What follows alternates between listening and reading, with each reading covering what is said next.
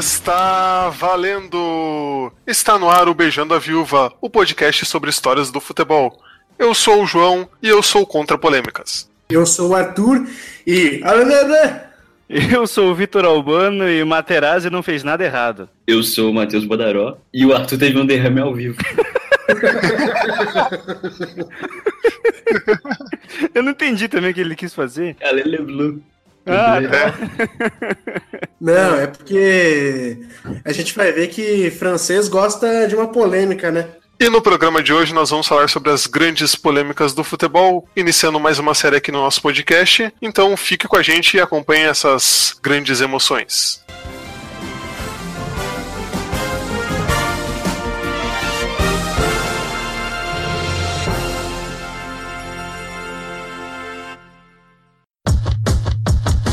Programa a seguir é livre para todos os públicos.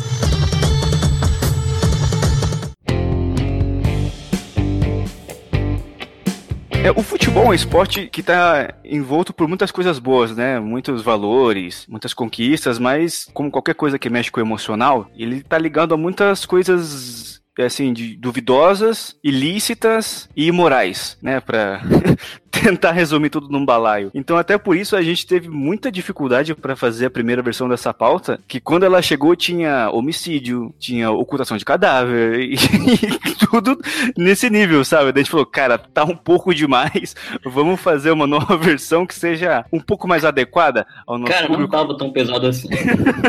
não tava tão assim. Não, o Vitor. É que o Vitor falou aqui, mas a gente nem, aca- nem falou em contravenção. Velho, olha como vocês são. Eu nem falei do irmão do Ronaldinho Gaúcho, que é. Eu nem falei disso. Que isso? Que isso? Coloca, coloca o bip Vai, nesse negócio vai aí. Não, e vai ter o contador de processo nesse programa, que toda vez que a gente falar alguma coisa que vai dar processo, vai ter um bip também pra, pra, pra gente ver onde a gente vai chegar. E, mas, Vitor, vamos fazer uma, alguns blocos, né? A gente vai dividir por blocos aí. O primeiro bloco vai ser o bloco das polêmicas com relação à violência, né, Vitor? Que é o mais Mano, light. fui eu que dividi assim, fui eu que dividi assim. Vocês são injustos demais, cara. É, o Matheus tá chateado que a gente censurou a pauta dele, que tava escorrendo sangue, assim. Tava de embrulhar o estômago, então ele tá Cara. chateado, mas é por vocês que a gente fez. Mas, mas eu quero dizer pro nosso público que eu tava conversando aqui com o João nos bastidores, e depois a gente fazia a pauta de violência. Futebol vai. Ó o alerta de processo de novo, ó. Não, não vai cortar. Foi o bip que não vai cortar, não. Não, é porque se a gente fosse usar a pauta do Matheus, em vez de começar com o nosso bordão está valendo, tinha que ser aqui, agora, no podcast Beijando a Viúva. Caraca, só crianças dos anos 90 entenderam essa referência.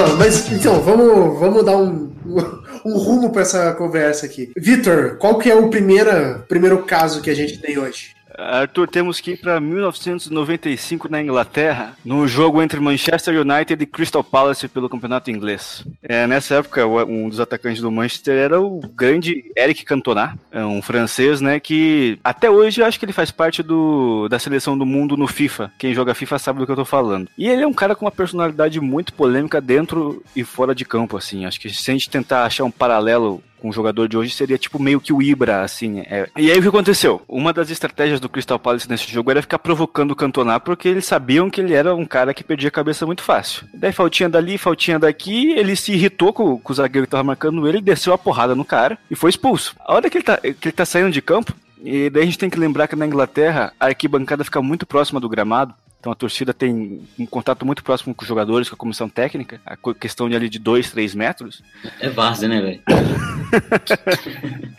Ele tá saindo de campo, de repente, do nada, ele vira pra um, pra um torcedor chamado Matthew Simons, que tava falando com ele, dá uma voadora no cara, cai no chão e levanta dando mais um soco. Até ele ser contido ali pela galera da comissão técnica, pro pró- pelos próprios torcedores que estavam em volta, tiveram que segurar o cara. Que ele desceu a porrada no torcedor, do nada, Movido pelo ódio. movido pelo ódio. É, então, é que existem muitas teorias, né, do porquê que ele teria feito isso. Tipo assim, e não é um. Como a gente vai falar de um outro exemplo na carreira, não é de um cara que era um exemplo de jogador limpo e do nada fez uma deu literalmente uma voadora no torcedor. Nesse caso, o Cantona já era um cara tido por muitos como violento, né? Então, é, várias teorias surgem assim para tentar explicar o porquê que ele fez isso, né? E uma das teorias é que o torcedor tava gritando cantos fascistas, ou numa tentativa de talvez eximir o campeonato desse ato, né? Uhum, eu já ouvi essa teoria também, mas diz que tinha um pouco de xenofobia também, porque o Cantona é francês, estava jogando na, na Inglaterra, e a gente sabe que até hoje tem um pouco dessa rixa entre Inglaterra e França na Europa,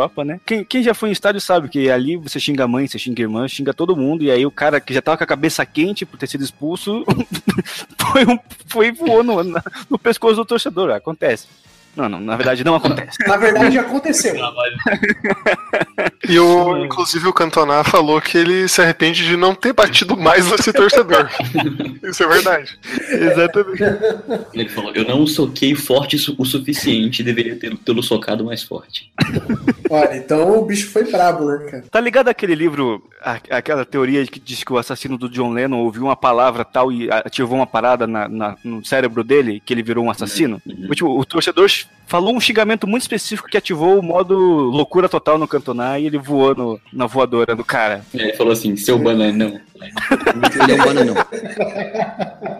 E vale destacar que a punição para o Cantona, ele ficou banido do futebol por um certo período, isso acabou afastando ele da seleção francesa, né? Três anos depois seria campeão mundial, né? Então o Cantona acabou não indo para a Copa por causa dessa voadora, né, cara? Que loucura, né? Ele, então, ele já ele teve alguns problemas, né, na carreira com brigas e ele chegou a ficar acho que um ano sem jogar na seleção francesa antes, porque ele ficava de vez em quando ele pegava um mês um mesinho ali de suspensão, arrumava uma briga e aí nessa, se eu não tenho enganado, ele pegou oito ou nove meses e aí realmente era, um, era num ciclo ali entre acho que Eurocopa e Copa ali, né? Meio perto também que ele, que ele tava, então ficou uma renovação da seleção francesa também, entrou o Zidane, esse, esse pessoal mais jovem que ganhou em 98 e ele perdeu também esse espaço. E também não demorou muito para ele se aposentar. Ele se aposentou até relativamente jovem, né? Com 30 anos. É, ele ficou mais dois anos no Manchester, inclusive ganhou dois campeonatos ingleses nesse período, mas se aposentou em 97, final de 97. Mas o Arthur, o Cantona chegou a ser condenado à prisão na Inglaterra. Duas semanas de prisão, que daí ele conseguiu converter ali para serviços comunitários, mas ele quase foi pra cadeia pela voadora que ele deu no torcedor. É, e tem uma outra frase dele Olha que é assim: a vida é assim, eu sou assim. Às vezes, pra gente, jogadores, é um sonho poder bater neste tipo de torcedor torcedor. Eu fiz para que se sentissem felizes.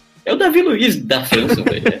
Mas vocês querem saber por onde anda é, é, Matthew Simon? Não, eu só queria dizer antes, Matheus, que eu entendo o Cantona. Porque a gente sabe que tem muito cara que vai em estádio só pra encher o saco. Que ele, do momento que ele entra, o momento que ele sai, não importa se o time tá ganhando, perdendo, empatando, ele vai lá pra xingar o cara. E ele não pega leve no xingamento. Cara, isso é uma verdade. Assim, é, eu vou muito em jogo, no, né, no estádio mesmo. Então, assim, o que eu mais vejo é cara xingando o time, cara. O time tá ganhando de 4x0. Eu já vi, sem sacanagem, o time ganhando de 4x0, o cara xingando, ah, time preguiçoso pra caralho, não quer fazer mais, parou de chutar, sabe? Velho, 4x0, mano, para de xingar. Mas tem muito isso mesmo. Eu entendo o campeonato. Não estou dizendo que você tem que dar uma voadora em quem te torra a paciência.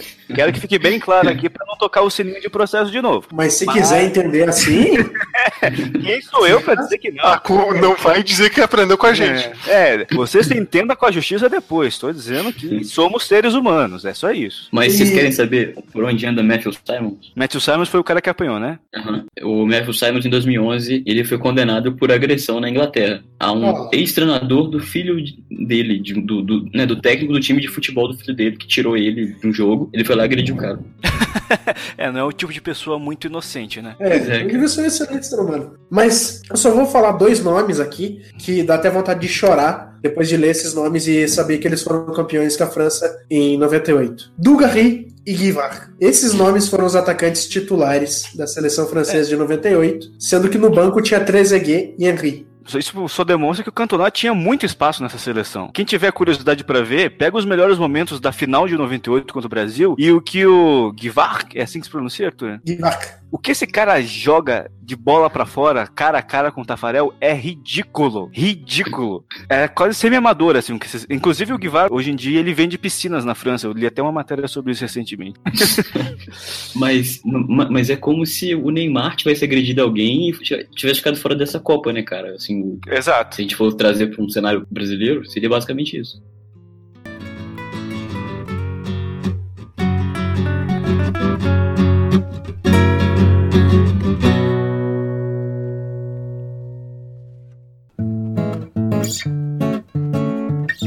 É, Vitor, já que a gente tá falando de francês que perdeu a cabeça, grande essa nome. Frase é, essa frase é dita já há uns 300 anos, hein? não, foi, não é só um francês que perdeu a cabeça, né? É, foi uma galera que perdeu a cabeça lá na França, cara. Não é de hoje, não. É, enfim, na final do, da Copa do Mundo de 2006, eis que o grande craque daquela seleção de 98, aí foi a vez dele fazer um ato que o mundo inteiro viu e reviu, que foi Zinedine mas, Zidane né, cara? Mas, mas, mas Arthur, primeiro vamos abrir um parênteses aqui para falar do que, que o Zidane jogou nessa Copa de 2006, que na minha opinião, ele jogou até mais do que ele jogou em 98. O jogo dele contra o Brasil nas quartas de final é histórico, assim, ele dá chapéu no Ronaldo, ele dá chapéu no Roberto Carlos, ele fez o que ele quis com, com o time do Brasil naquele jogo. O Brasil atual ele, é pentacampeão. E ele deu o passe pro gol do Henrique também, né? Exatamente. Ele que levantou aquela bola pro Henrique fazer o gol, né? Então o Zidane tava fazendo uma Copa do Mundo espetacular, cara. Ele com certeza seria eleito o melhor jogador daquele daquela Copa, talvez até o melhor jogador do mundo aquele ano, se ele não tivesse dado uma cabeçada no peito do Materazzi, que era o zagueiro da Itália. Do nada, do nada, do nada. Qual era o contexto, né? O jogo tinha sido 1 a 1 inclusive gol do Zidane no primeiro tempo. Aí o próprio Materazzi empatou e o jogo tava no segundo tempo da prorrogação, tava acabando o jogo, já ia para pênaltis. E aí tem um entreveiro ali, tanto que a, a transmissão nem pega o lance que o Zidane bate no Materazzi, né? Então, se você, ô João, se der pra colocar a narração do Galvão desse lance, é muito engraçado, porque nem eles na cabine ali sabem o que tá acontecendo. E a, a hora que a, a, TV mostra o Zidane, ele chegando no bolo da confusão, o Galvão fala: ai, chegando o Zidane com a sua experiência, a sua tranquilidade, vamos ver o que aconteceu. Você tá vendo o árbitro, mas o Buffon corre desesperado para cima do bandeira, Dario Garcia, dizendo que foi agredido o jogador italiano teria sido agredido pelo Trezeguet. O Zidane chega lá com calma. Vamos ver? Vamos ver? Opa, Zidane! Você não merece mais nada, Zidane. Você estragou sua Copa do Mundo, Zidane. Você estragou sua Copa do Mundo, Zidane. E esse bandeira Dario Garcia Tá fazendo o que na lateral do campo, Arnaldo César Coelho? Ele tinha obrigação, tinha obrigação de levantar a bandeira e dizer para o árbitro que o Zidane agrediu. E vaias fortes e o Buffon diz para o bandeiro que tem que dizer mesmo. A não ser que o Dario Garcia estivesse olhando para a meia, ele teria obrigação de ter visto a agressão do Zidane. Alguém pode ter dito para ele, ó, passou na televisão, vai expulsar o Zidane, vai expulsar o Zidane. Está expulso o Zinedine Zidane. Está expulso o Zinedine Zidane. e daí mostra lá, é, não, não dá para ver exatamente, mas o Materazzi fala alguma coisa pro Zidane, ele volta, fala alguma coisa pro Materazzi e dá uma cabeçada no peito dele como se fosse um touro, assim, do nada. E você vê na, na, na cara do Zidane que ele se arrepende na hora do que ele fez. Ele pensa, cara, que, que besteira que eu fiz, né? Mas foi uma senhora porrada. E é muito, é muito engraçado que o Materazzi deu uma entrevista falando o que ele tinha dito naquele dia e ele falou que foi alguma coisa sobre a irmã do Zidane. E só que ele falou assim, cara, o Zidane jogou na Itália. Na Itália a gente joga mais, a gente fala mais besteira do que eu falei para ele. E em nenhum momento eu vi ele perdendo a cabeça daquele jeito, entendeu? Então, realmente foi um lance muito estranho assim, né? Então, eu, eu uma vez eu vi um vídeo que dizia que o, que o diálogo era meio assim, que o Materazzi estava puxando o Zidane, a camisa do Zidane da área, e daí o Zidane vira e fala, ó, oh, se você quiser eu te dou minha camisa depois do jogo tal. E o Materazzi responde, eu acho que eu prefiro a sua irmã. Foi isso que o, que o Materazzi falou, mas a gente nunca vai saber. Quinta série, né, velho? Quinta série é demais isso, cara. Tipo, o cara tá no final do, do Copa do Mundo, perder a cabeça, sabe? É foda. É, mas acho que você, tá, cara, tá ali, final da prorrogação, vai pra pênaltis, você vai ganhar o segundo título pela sua seleção, vai virar o maior jogador da história. Tem muita coisa passando pela cabeça dele. Acho que ele nem raciocinou direito. Mas imagina, né? É isso que o Matheus falou, cara. Imagina que quinta série, né? Tipo, Porra, tu liga a TV Senado aqui, tu vê coisa muito pior todo dia. Não, Todo o, dia. Zidane, o Zidane não aguentava uma semana de campeonato brasileiro, cara. Ele, ele ia sofrer na mão do Leandro Donizete, E- do nossa. Felipe Melo. Ele em cara, todo jogo. Cara, e, e e é tão- essa expulsão do Zidane é tão emblemática que eu lembro que eu tava vendo o jogo e aí a TV mostra ele, ele indo pro vestiário. Ele passa do lado da taça da Copa, né? Que tava exposta ali. E, tipo, o jogo foi pra pênaltis ainda, mas a hora que eu vi essa imagem eu pensei, cara, a França perdeu. É, não Foi. tem como. Não tem como. Eles perderam, cara. Tipo, é o melhor jogador, o cara fez uma, uma besteira gigante e tá indo. Então essa imagem ficou muito marcante pra mim. Sim, eu acho esse episódio muito triste, cara, porque igual você tava falando antes, foi a Copa do Zidane, cara. Ele jogou demais nessa Copa do Mundo, assim. Eu acho que foi de longe o melhor jogador né, da Copa, ninguém questiona isso. Mas ficou marcado por causa desse episódio, sabe? Todo mundo lembra do Zidane como o cara que deu a cabeçada, não o cara que fez a melhor Copa do Mundo exatamente. em 2006. E é muito triste isso. Mas... E daí, na decisão por pênaltis, o Trezeguet, acho que é o terceiro ou o segundo a bater, ele perde o pênalti, um pênalti que provavelmente o Zidane iria bater naquele momento, né? E a França perde a Itália tetracampeã. Mas vamos falar muito de Itália nesse programa ainda, vamos chegar lá. E falando da França também, o, o- e outra coisa que a gente vai falar mais pra frente é do aspecto emocional, né? O, imagina o quanto que o time sente do melhor jogador, do líder do time, sendo expulso ali, né? Na hora, ainda mais de decidir nos pênaltis. É, a confiança vai embora. Não, e ele era tipo camisa 10 do capitão do time, né? Ele era tudo da, da- da seleção francesa. E vale destacar também, é, a minha abertura foi Olulula, né, em referência aos franceses que são muito polêmicos. E vale destacar também um documentário né, que tem na Netflix, se vocês quiserem ver, que daí discute também por que, que o Zidane teria feito isso. Sendo que em vários momentos ele pode ter escutado coisas até piores do que tua irmã, né? É, e uma das teorias que os jornalistas lá apresentam é que o Zidane realmente ele não gostava da situação política do país e não gostava do técnico. Então ele, ele preferiu é, ser expulso sabendo que ia perder a Copa do que ganhar a Copa pro técnico ser consagrado. Não, acho que. Desculpa, acho que. Não dá, né? Não, não sei, né, cara? Aliás, você falou do técnico. O técnico da França era o Raymond Domenech. Lembra desse cara? Grande Reino Raimundo Menezes. Escuta o nosso programa. Ele era um cara bem polêmico, assim, sempre foi. Ele tinha aquele lance que ele não convocava jogadores de escorpião, do signo de escorpião, porque dava Mentira. azar. Tem, é, juro por Deus, cara, tem isso. Ele- acho que, tipo, ele não convocava o, tipo, o, o Nasri, por exemplo, ele não convocava porque o cara era de escorpião. assim. Então ele era um cara muito polêmico. E a hora que o Zidane tá saindo do, do gramado, dá pra ver o Raymond Domenech batendo palma pra ele, assim, tipo, muito irônico, sabe? Na transmissão que eu falei do Galvão, ele, até acha que o Domenech tá batendo palma pro árbitro, sabe? Como se tivesse, como se o árbitro tivesse tomado uma decisão errada, mas era pro Zidane. Feio Zidane, feio Zidane. E o aplauso do técnico francês, que também podia ir para casa. Absurdo o gesto foi tanto quanto o Zidane, o que fez o treinador francês. Aplaudiu como se o juiz estivesse expulsando erradamente o jogador. Então, acho que tem um pouco de fundamento nisso na relação entre técnico e Zidane, mas acho que ele não perderia a Copa de propósito por causa disso, sabe? E, e Aí. só de curiosidade, o Zidane é de leão. Olha aí. É, e o, Re- o Raymond Domenech, ele teve uma passagem muito polêmica, que nem estava na pauta, mas vale destacar, já que a gente falou desse sujeito, que lembram do jogador Juli, que era do Barcelona? Lembro. Uma vez o Juli tinha bebido um pouco mais na seleção e mandou uma mensagem de texto para a esposa do técnico, rapaz. Meu Deus do céu. E, consequentemente, ele nunca mais foi convocado para a seleção. Cara, mas aqui tem também a história que o Marcelinho Carioca do Luxemburgo. Exato, tem essa história. Ah, porque quando. Pera, pera, vamos seguir que a gente vai se perder, tô sentindo. Aí quando Vai. entra, fala isso, ninguém quer falar, cara. Segue o barco aí.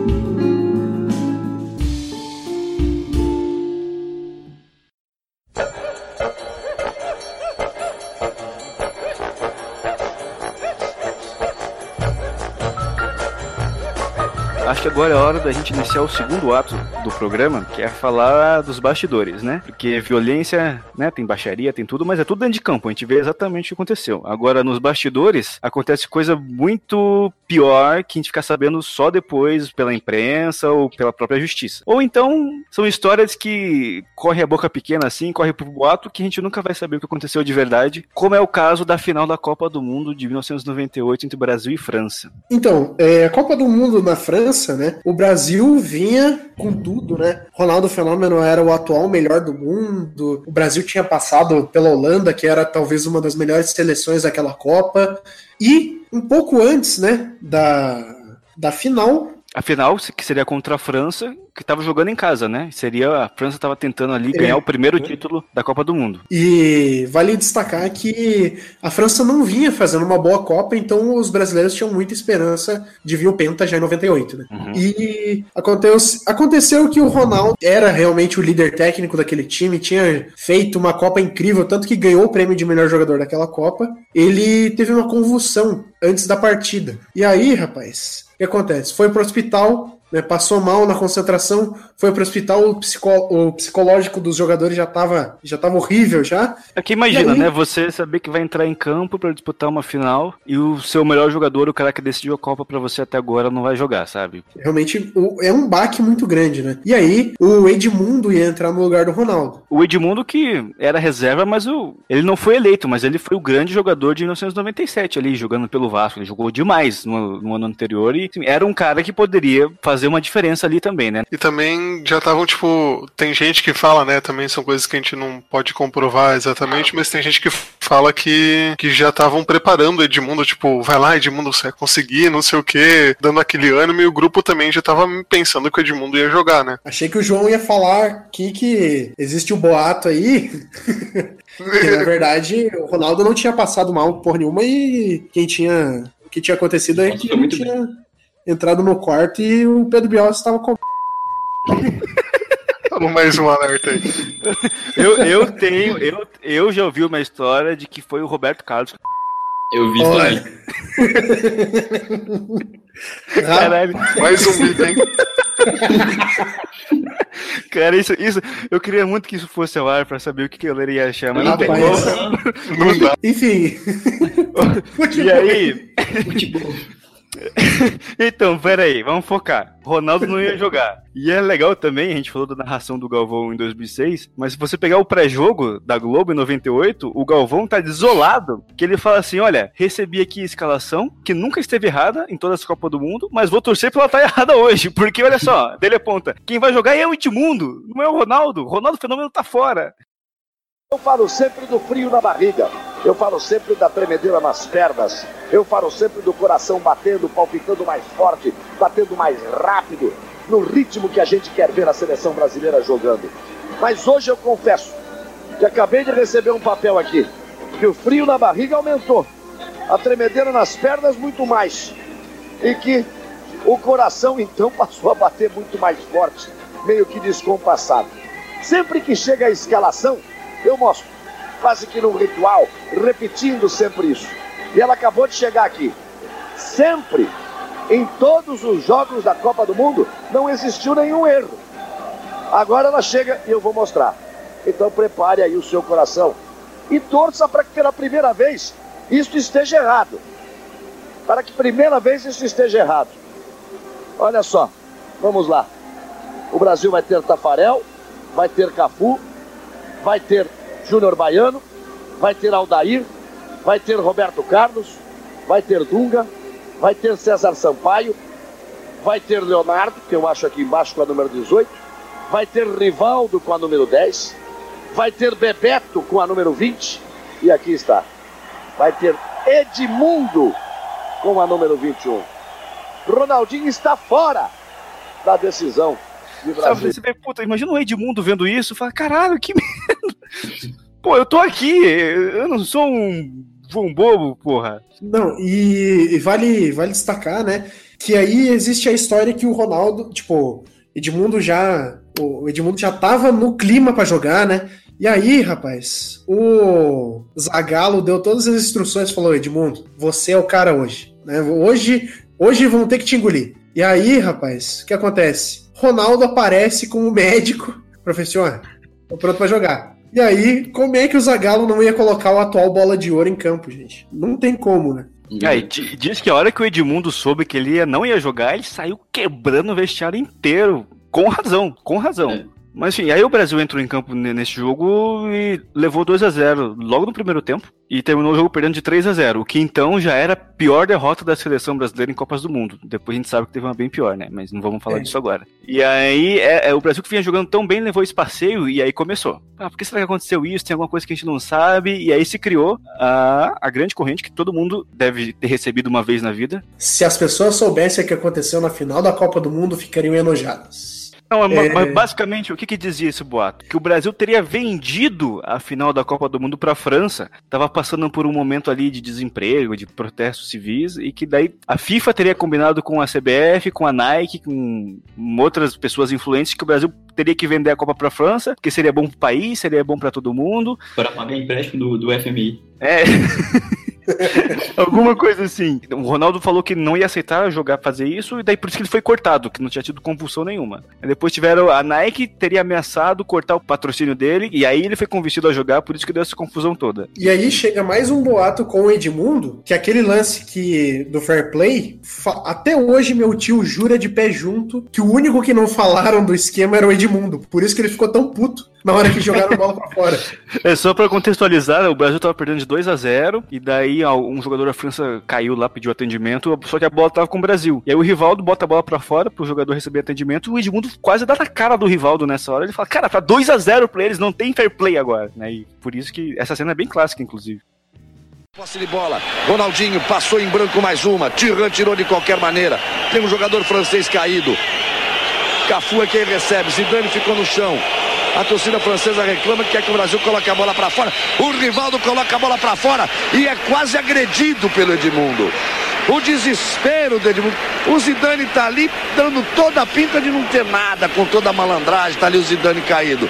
O Rivaldo botou a bola para fora. O Edmundo É, tem, um, tem um caso engraçado que eu conheço o jornalista que descobriu quem é Gunter Schweitzer. Inclusive é um grande amigo meu, o grande Yuri Casari. O Gunter Schweitzer, que era a pessoa que assinava essa corrente, né? Esse boato. Você tinha todo o texto escrito, no final assinado por ele, Gunter Schweitzer. E sabe como é que ele descobriu, Vitor? Como? Ele digitou o nome Gunter Schweitzer no Facebook e achou. É, às vezes as pessoas não pensam no básico, né? E, e o mais engraçado é que quando apareceu isso, é, quem era Gun- Gunter Schweitzer, as pessoas falaram: caralho, ele existe de verdade. É porque nesse boato ele apareceu como diretor da Globo, diretor de jornalismo da Globo, né? Em algumas versões ele aparece como diretor de jornalismo da ESPN também, mas enfim, era uma figura importante. E o Gunter Schweitzer, nada mais nada menos, era um estagiário da Volkswagen que tinha recebido essa corrente por e-mail e repassou, só que repassou com a assinatura dele, né? E daí ficou lá como se ele estivesse assinando Atenciosamente. Atenciosamente, exatamente. E aí, e aí algum malandro, algum malandro mudou lá a- de estagiário da Volkswagen para diretor de jornalismo da Rede Globo, para dar aquela, né? E com esse nome também, quem que não vai acreditar, né? Não acredito. Gunter Schweitzer. Isso é nome de estagiário. Mas é, pode galera, é, deixar linkado a corrente? vai estar no post aí, quem quiser repassar. quiser é, repassar é, é, é engraçado que é, tipo, essa corrente tem várias versões, né? Quando o Brasil perdeu em 2014 para a Alemanha também apareceu adaptada. Quando o Corinthians ganhou Libertadores. É, tem várias versões. Eu já vi uma, tipo, da. Quando a Dilma ganhou também, então eles adaptam até pra parada que não é de futebol. Tem uma, tem uma versão internacional dela que fizeram para um time aqui da América do Sul e os jornais da- de fora caíram. É verdade. é, virou meme, né? Virou meme. Mas tipo, na, na época que não tinha rede social, que não tinha internet, cara, isso aí É, cara, era tempo de. virou lenda urbana.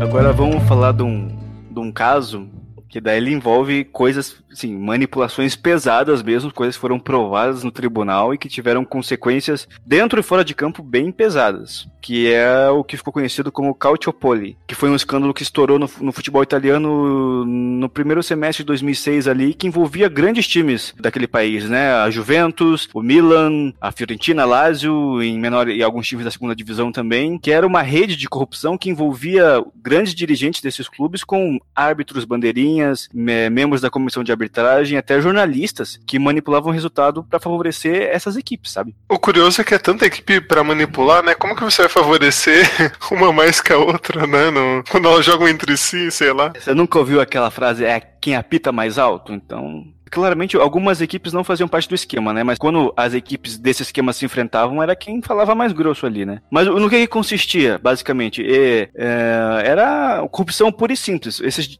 dirigentes desses clubes chegavam para os árbitros e falavam: oh, vai ter que optar assim, vai ter que expulsar esse cara, vai ter que dar um pênalti pra gente, a gente vai ter que ganhar o jogo e você vai ajudar. E aí chegava o ponto de, de, os caras terem membros da imprensa comprados para fazer comentários, sabe, aliviando a barra do juiz, sabe? Ah, veja bem, ele, ele errou, mas é um erro que passa, né? Somos todos seres humanos, aquele papo todo. Né? Então era um esquema que envolvia muita gente poderosa. Eu desafio a gente comentar todo esse assunto sem falar em máfia, você falou a palavra máfia nenhuma sem vez. Falar, sem falar o nome Berlusconi.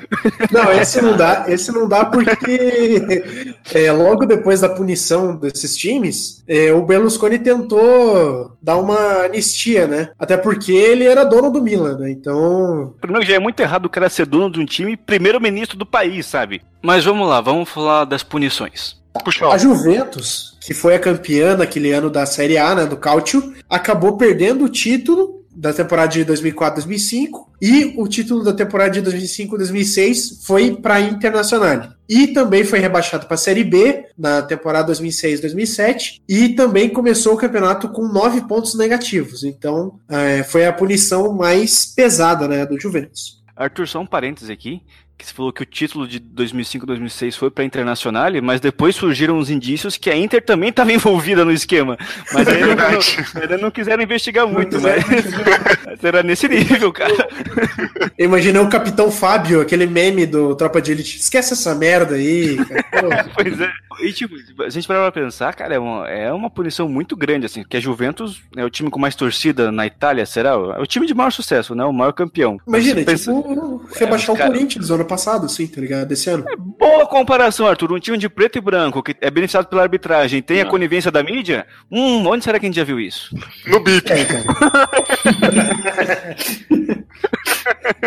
E vai, é. vale destacar que os outros times que a gente citou, né, o Milan e a Fiorentina e a Lazio perderam 30 pontos, né? Então já começaram o campeonato bem atrás, né, cara? Não, não, eles perderam 30 pontos no campeonato ah. que eles jogaram. É, no é, Mas eles começaram com, me, com menos pontos nos outros é, campeonatos. Come, é, o Sim, Milan começou com menos 8 pontos no campeonato de 2006-2007, a Fiorentina começou com menos 15 e a Lazio com menos 3. Mas eles perderam todos 30 pontos na edição 2005-2006 que a Juventus perdeu o título, né? É por isso que o Milan quase ficou de fora da Liga dos Campeões. Só é que ele tinha feito muito ponto, né? E mesmo perdendo 30 pontos, ele ainda terminou em quarto lugar. Ele teve que jogar a fase preliminar lá. Só que a Fiorentina, por causa disso, ficou de fora, perdeu 30 pontos, caiu lá para pro final da tabela. E a Lazio quase foi rebaixada, perdeu 30 é, pontos e terminou ali em 16 ou 17. Quase foi rebaixada por causa disso. Que loucura, né? Mas aí, é. mas aí só para fechar, a Juventus até hoje ela tenta na justiça esses títulos de volta. A gente com certeza não vai acontecer, né? Mas deu até uma polêmica recentemente quando a Juventus ganhou, acho que o trigésimo título italiano, que lá na Itália tem um esquema de quando você ganha 10 títulos do campeonato nacional, você pode colocar uma estrela dourada no seu escudo, né? Milan tem, a Internacional tem. Daí a Juventus, nas contas dela, tinha chegado ao, trigésimo em, sei lá, cinco anos atrás. Então ela queria colocar, só que a Federação Italiana falou, não, não tem como. Até ganhar mais dois ainda pra,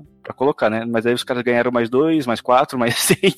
Isso não foi um é. problema, né? Mas ah, teve essa, essa polêmica na época ali. E, e até hoje tem, tipo, quando tem Juventus e Inter e tal, esses clássicos, de vez em quando as torcidas rivais da Juventus fazem, fazem tipo, mosaico e coisa assim, sacaneando com eles por causa desses títulos, assim, da. Ah, olha aí, as nossas taças são legítimas, as de vocês nem tanto, essas coisas assim. Mas, né, todo mundo tava meio envolvido nesse negócio, então é meio o, o sujo falando do mal lavado, né? É, até hoje falam muito disso na Itália, né? Tem, tem, tem dois lados. Tem a galera que acha que não investigaram tudo que tinha que investigar, que parece que o esquema apontava para que vinha desde a década de 90, assim. Então a galera sempre lembra daquele, de um jogo ou outro que fala, né, que, que a Juventus foi beneficiada, sempre vão associar isso, né, que vai ficar manchado. Exato, né? Tem um outro lado que diz que foi muito parcial o julgamento, que só a Juventus no final acabou rebaixada e que teve a, a punição maior, né? Tanto que se a gente lembrar o Milan, mesmo perdendo 30 pontos, jogou a Liga dos Campeões no ano seguinte, foi campeão e, foi campeão mundial no final do ano. Então, pro Milan foi bom até, se você parar pra pensar, né? E aí ficam esses dois lados aí discutindo até hoje tudo, né? Mas sabe o que é o mais louco dessa história? Que enquanto desenrolava essa polêmica, essa baixaria toda, a Itália tava ganhando a Copa do Mundo na Alemanha. Exato, imagina. Cara, a Itália é isso aí. Se vocês soubessem o que aconteceu nessa Copa do Mundo. O Zidane bateu de propósito no Materazzi porque a Itália precisava ganhar aquele título da Copa do Mundo porque o país estava passando por um momento difícil. É, exatamente. Alegria do italiano.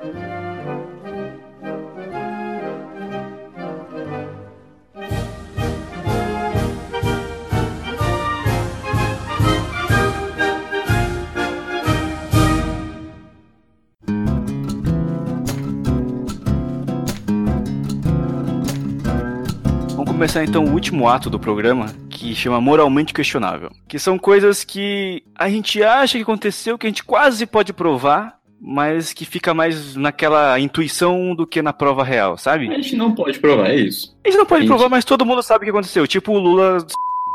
Bip. Olha o processo, cara. Então tá.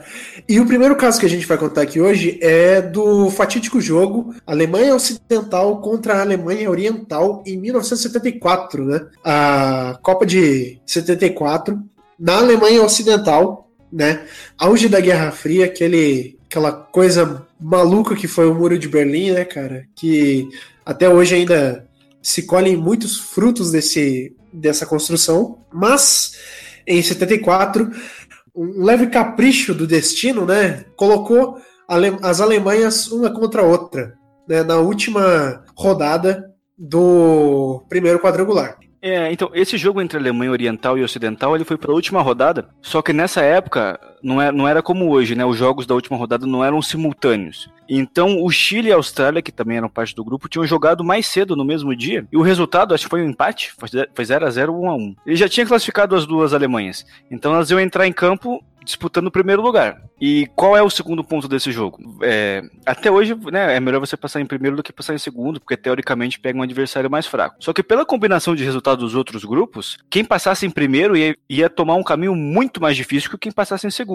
porque a segunda fase da Copa de 74 não era um mata-mata, era um novo grupo com os classificados, né? Então os classificados iam formar dois novos grupos com quatro seleções, né? Eram quatro grupos só na primeira fase, passariam dois de cada grupo, que iam se dividir em dois novos grupos para a segunda fase. Sendo que quem passasse em primeiro ia ficar num grupo com Brasil, Argentina e Holanda. E quem passasse em segundo ia pegar um grupo com Iugoslávia, Suécia e Polônia, que era, convenhamos, todo respeito, né? Essas seleções, mas muito mais fácil do que o primeiro grupo. E, e lembra bastante a situação da Inglaterra e da Bélgica nessa Copa de 2018, né? Que as duas podiam, se ganhassem, iam pegar a chave mais difícil, que tinha Brasil, tinha França, tinha Argentina, e do outro lado tinha uma chave mais tranquila que tinha Espanha e Inglaterra como as maiores seleções, mas que não ofereciam, né? Aliás, a Inglaterra que, que acabou perdendo, daí acabou pegando essa chave, né? Mas foi meio, ah, vamos perder aqui que a gente pega um lado bem mais tranquilo. É, exatamente. Mas e... então, é, a ideia é que a, a Alemanha Oriental ela ganhou o jogo porque os ocidentais deixaram. É, porque no papel a Alemanha Ocidental era muito mais time, né? Tinha o Beckenbauer. E tanto que seria campeã no final da Copa. Uhum. E a Alemanha Oriental era uma seleção ali de segundo escalão, né? E você sabe quem fez o, o único gol, Titio, do jogo? Não sei. Foi Gunter Schweinster. eu achei que ia algo sério, cara. eu também, eu também. Eu achei que ele ia encontrar o nome do bendito. E eu achei que ele ia falar tipo Stalin no começo, mas aí eu achei que ele tava falando sério também. Mas é, a Alemanha Oriental ela ganhou o jogo com um único gol, que foi do Jürgen Sparwasser aos 32 do segundo tempo. É, é, tipo, ó, se, se for para desacreditar em um, em um item do, do programa, eu acho que vou desacreditar nesse aí, que eu não sei se a Alemanha Ocidental entregaria um jogo para a Alemanha Oriental, porque é um jogo assim que tem um peso geopolítico muito forte, né? De certa forma, assim, a Guerra Fria era um pouco mais importante do que uma Copa do Mundo. é, acho que sim. Cara, é que. Claro que existia uma rivalidade, mas será que era, tipo assim, os caras se odiavam no campo? Cara, boa pergunta. Não sei como era a relação entre ocidentais e orientais. Porque, teoricamente, é o mesmo povo, né? Exato, É, né? pessoal, uma coisa que eu sei que pega muito até hoje é que é, o Tony Cross é um jogador que ele nasceu na antiga Alemanha Oriental, né? Um dos, uns resquícios do futebol da Alemanha Oriental. E aí é muito simbólico pros, né, pros habitantes da antiga Alemanha Oriental, Tony Cross jogar na seleção alemã hoje. Então, assim, por mais que não seja uma rivalidade muito grande, eu acho que existe uma importância, né? Esse jogo não foi. é, assim, meramente duas seleções se, se enfrentando. Ele tinha um valor simbólico muito forte aí. Então, eu penso que. Eu, eu realmente acredito nessa teoria que a Alemanha é, Ocidental não entregaria o jogo, sabe? Que com certeza a gente pode dar muito mais mérito para a Alemanha Oriental, no caso, de ter vencido. Eles têm um pouco desse. eh, O pessoal, assim, do pouco, pouquíssimo que eu sei, o pessoal do, do lado oriental tem um pouco essa. Não sei, não sei nem a palavra assim pra falar um problema, não sei, essas questões que, que quando reunificou o país, eles continuaram, assim, é, para trás em alguns, alguns aspectos. Então, parece que eles sempre estão querendo buscar se igualar com, com, esse, com o lado ocidental que era mais desenvolvido e tal, no, no, né, no lado capitalista e tal. Não, que, né, não querendo tirar aí o- os méritos do comunismo ou de Não, tem que tirar o mérito sim. Tem que tirar o mérito sim. Caralho. Mas, mas eles até hoje ficam nessa, nessa coisa, igual o Matheus falou, né? O jogador que saiu do Oriente, o único jogador na Copa de 2006, só tinha um estádio no lado oriental, que era em Leipzig. Então eh, tem um É, então, pouco dessa João, simbologia. Eu posso dar um dado ainda mais interessante? Com certeza, Crack Arthur. É, porque uma coisa é você ter é, estádio sede de Copa. Outra coisa é o único time da Bundesliga que é do lado oriental é o RB Leipzig. Que é um time relativamente recente também, que surgiu há pouco tempo. Mas sabe eu, como eu tô imaginando, fazendo um paralelo na, na nossa realidade assim? É tipo quando um jogador do Norte ou Nordeste vai pra seleção brasileira. Porque a gente sabe que o Nordeste e o Norte, eles têm uma importância socioeconômica no Brasil bem maior do que a parte oriental da Alemanha tem hoje, sabe? Tanto que quando teve a Copa aqui, tinha muito estádio no Nordeste, eram quatro estádios lá. Mas a gente sabe que os grandes jogadores jogam aqui no Sul-Sudeste, os grandes times estão aqui no Sul-Sudeste. E aí, quando eu quero dizer grandes times, estou falando em questão de título, tá? Não estou menosprezando Sim. a galera do Nordeste. Claro. Mas quando vai um jogador do esporte, do Santa Cruz, é, é bem raro, né? E quando vai, é, eles comemoram bastante também, porque é uma forma deles falarem, cara, a gente também faz parte do país, a gente também está contribuindo.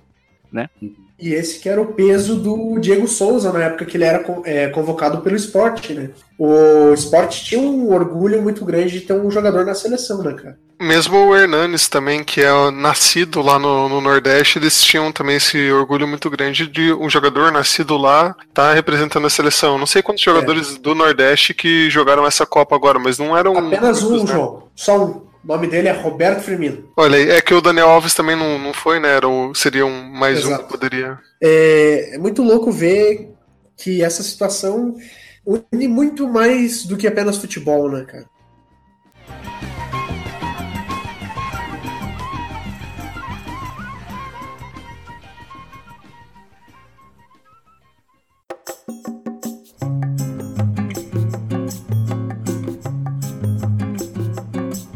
É, a gente não pode fechar esse programa sem falar de pelo menos um caso de polêmica envolvendo o Brasil, né? Que não, tem nada no nível geopolítico ali de Alemanha Ocidental e Alemanha Oriental, mas tem tipo umas malandragens que entraram pra história. É, é, é, é, é. Eu tentei falar do Ronaldo comentando. Apito, apito, apito. o, cara, o cara não perde, O assim. cara não consegue, ele, ele quer falar de. O Matheus, ele falou o Ronaldo comendo um temaki, tá, gente? Era isso, era só sobre o sobrepeso do Ronaldo. Vamos lá? Ai, meu Não, Deus. vamos lá. Vai lá, Vitor. E então qual caso que a gente escolheu pra falar? Do, do Garrincha na Copa de 62, que é um episódio que talvez muita gente não conheça, que fica, fica meio ali de escanteio, né? Porque de 62 foi a Copa que o Pelé se machucou, então a galera lembra mais, mais disso, né? Do Amarildo que entrou depois, então. Mas teve essa questão, quando o Pelé machucou, não, o Pelé que já era o Pelé, né? Tinha sido a grande, o, o grande jogador da Copa da Suécia, do primeiro título do Brasil, mas ele chegava como a grande estrela do Brasil ali, né? Que tinha grandes jogadores também, mas o Pelé era o camisa 10. Ele se machuca no segundo jogo contra a Tchecoslováquia, e aí o Garrincha assume o posto de principal jogador, né? O Garrincha que jogava no Botafogo.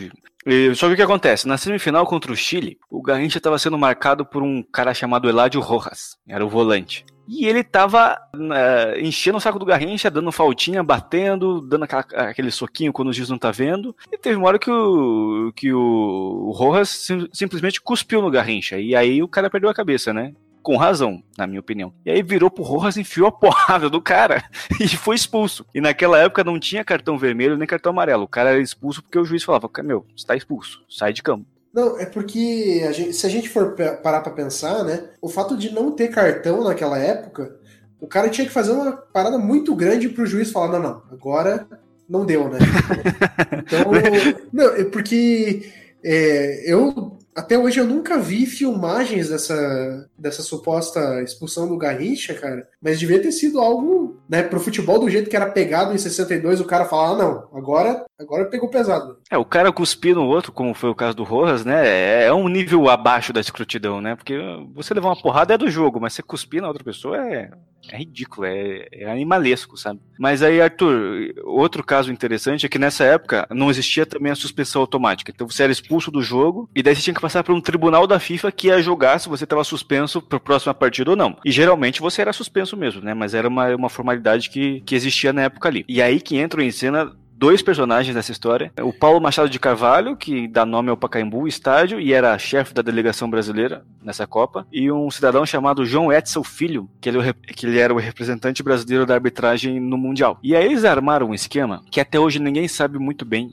o que foi que aconteceu. Mas eles sumiram com o bandeirinha da época do, da partida que era um uruguaio chamado Esteban Marim, que ele, ele daria o testemunho nesse, no julgamento do Garrincha, porque ele, ele que viu a, a, agressão, né, que falou pro árbitro. Então ele seria uma peça-chave no julgamento e que atestaria que o Garrincha realmente mereceu ser expulso, que ele tinha batido no, no, no chileno e tal. E esse cara desapareceu no dia do julgamento. Ninguém sabe exatamente por quê. E daí a, a, o juiz ali teve que dar presunção de inocência pro Garrincha, né, porque o cara que vinha, veio testemunhar não chegou, então tá, tá liberado para jogar. E o Garrincha foi liberado para jogar, jogou contra Tchecoslováquia na final de novo, e o Brasil ali ganhou o segundo título, né? Tem um, alguns relatos que dizem que deram, sei lá, 15 mil dólares pro, pro juiz e ele, ó, meu irmão, toma isso aqui, some, não aparece lá, vai ser bom para mim, vai ser bom para você. Uh, e aí, eu já vi também uma teoria que diz que o Paulo Machado de Carvalho mandou um papinho pra ele de, olha, cara, é muito bom optar no Brasil, você sabe, né? Lá eles pagam muito melhor, vai ganhar um dinheiro bom, mas se você tirar o Garrincha, vai ficar mal visto lá, ninguém vai, não vai poder, não vai conseguir trabalhar lá nunca. Então pensa bem no que você vai fazer aí e tal. Eu sei que no final o cara não apareceu, o Garrincha jogou e fomos campeões, né? Se de repente ele não joga aquele jogo, talvez a história teria sido outra, né? Mas a gente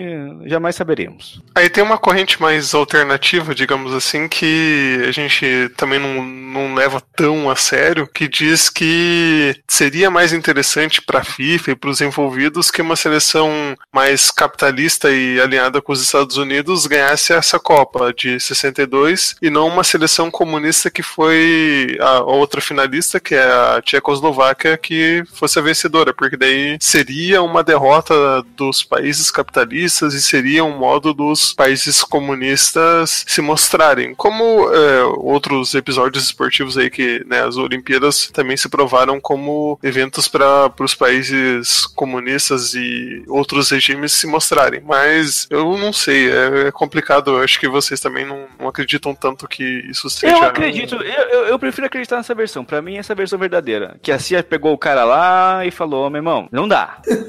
Você vai deixar o comunista ganhar. então, é porque esse caso é, é, muito interessante porque, além desse fato, em 62, o Garrincha ter jogado a final e ter sido expulso na semifinal e, e jogar a final, é, vale lembrar que existe um caso do Newton Santos também, que ele fez um pênalti, deu um passo pra frente e o juiz acabou marcando a falta fora da área, né? É, mas então, isso é assim, é mais malandragem, isso é mais malandragem, né, Arthur? Isso não, não, é... não, não é nem.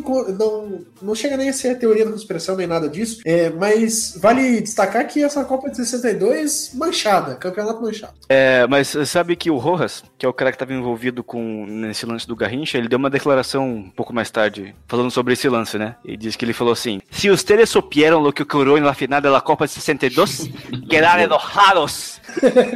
o cara foi no Google Tradutor.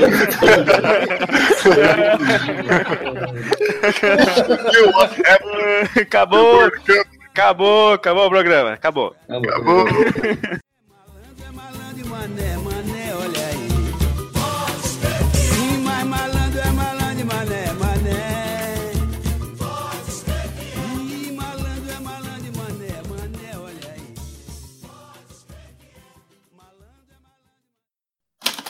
Este podcast foi editado por Icarus Produtora, soluções em audiovisual.